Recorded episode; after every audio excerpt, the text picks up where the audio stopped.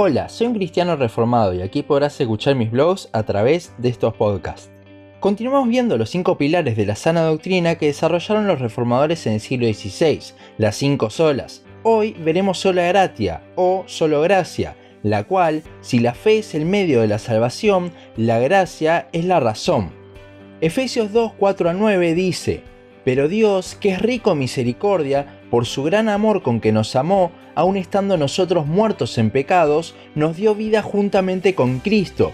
Por gracia sois salvos, y juntamente con Él nos resucitó, y asimismo nos hizo sentar en lugares celestiales con Cristo Jesús, para mostrar en los siglos venideros las abundantes riquezas de su gracia en su bondad para con nosotros en Cristo Jesús.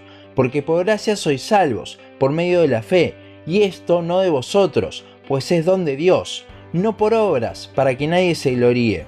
C.S. Lewis, autor de las Crónicas de Narnia y gran teólogo del siglo XX, afirmó de que la gracia es lo que nos distingue a la religión evangélica del resto de las religiones. Esto porque en el resto de las religiones las personas siempre tienen que hacer algo para poder ir al cielo y encontrarse con su Dios. En el judaísmo deben obedecer la ley, en el islam tienen que cumplir con los cinco pilares del islam a lo largo de su vida, y aún así, luego dependen de si Alá los deja entrar al cielo o no. En el hinduismo creen en el karma, que es que si vos vivís una vida santa, vas a ir encarnando cada vez en algo mejor hasta encontrarte con su Dios. Por último, la gracia nos distingue del catolicismo, y este es uno de los puntos principales por el cual surgieron estas olas. En el catolicismo uno va al cielo al cumplir con los sacramentos, vivir una vida buena y luego de un tiempo en el purgatorio pagando sus pecados es que uno puede ir al cielo. Así es como cada religión obtiene su supuesta salvación. Pero, ¿qué es lo que dice la Biblia? En la sola anterior vimos que el medio que Dios utiliza para darnos la salvación es la fe. Pero ¿por qué nos da esa salvación, esa justificación por la fe? ¿Acaso hicimos algo bien, algo que le gustó a Dios? Bueno, justamente no. La razón por la que Dios nos salva es solamente por la gracia, la cual se define muy comúnmente como un regalo inmerecido. La gracia en la salvación significa que Dios nos salva cuando no lo merecemos, no por algo que hayamos hecho, sino porque simplemente Él lo quiso. Ante esto, muchos afirman que Dios es injusto, ya que no todas las personas son salvas, no todos reciben esa gracia salvadora, pero la palabra dice en Romanos 9:15 pues a Moisés dice, tendré misericordia del que yo tenga misericordia, y me compadeceré del que yo me compadezca. Dios no tiene la obligación de salvar a nadie. De hecho, si él aplicase su justicia sin su gracia, habría eliminado al mundo entero hace rato, ya que lo justo sería que todos muriésemos el momento a causa de nuestro pecado.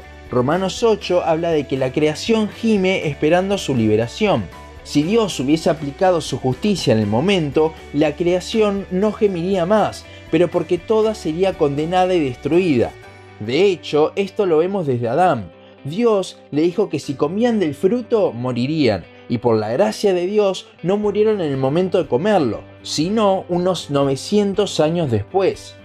Con esto vemos de que la justicia de Dios llegará, pero estamos en el momento en el que Dios aplica su gracia para con los que Él quiere, de aquí es que surgen también las doctrinas de la gracia, pero eso lo veremos en unos podcasts más adelante. Es por gracia que recibimos misericordia, siendo la misericordia el no recibir lo que sí merecemos. Entonces podemos decir que recibimos sin merecerlo el no recibir lo que sí merecemos.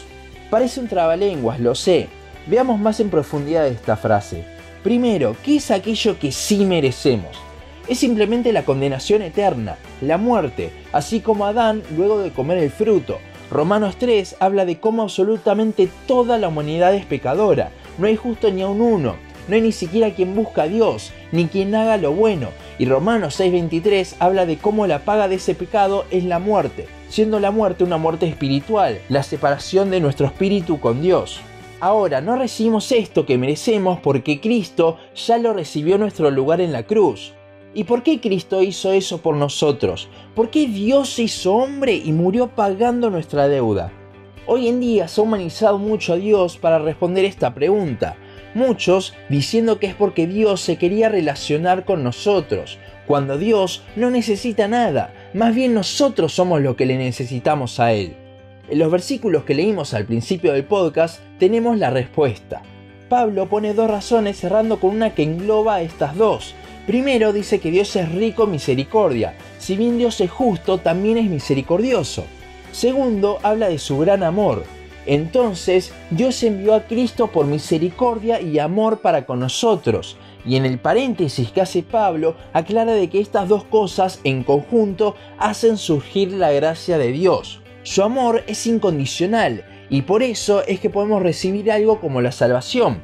Si su amor fuese condicional, ya no estaríamos hablando de gracia, porque ya no sería algo inmerecido, sino que sería merecido. Es como expresa Pablo en Romanos 11:6, y si por gracia ya no es por obras, de otra manera la gracia ya no es gracia, y si por obras ya no es gracia, de otra manera la obra ya no es obra. No hay nada entonces que el hombre pueda hacer para ganar su salvación. Es todo obra de Dios.